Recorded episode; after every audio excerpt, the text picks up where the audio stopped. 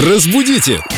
Далее! Ура! С нами в студии Виктория Полякова, наш культуролог, красотолог, как мы ее называем.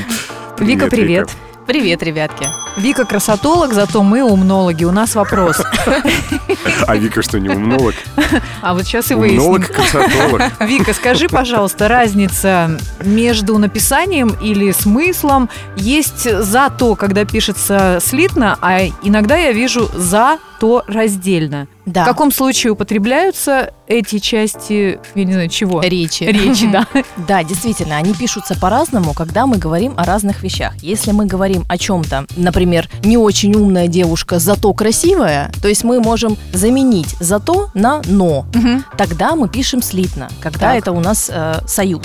Если это у нас указательное местоимение, то, э, например, я люблю животных за то, что они пушистые, тогда мы пишем раздельно за то в два слова. А люди некоторые, там, женщины спрашивают, за что ты меня любишь? А он, за то.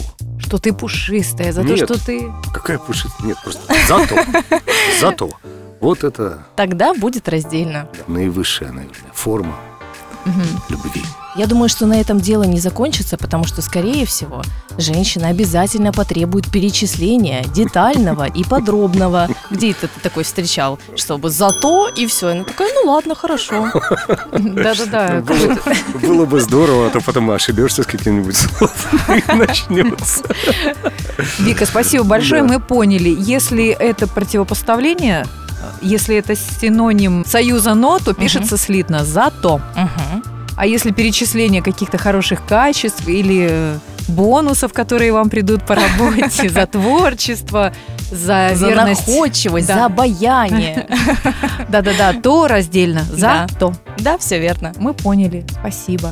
Вика, спасибо за то, что ты с нами. О, спасибо. Пишется раздельно.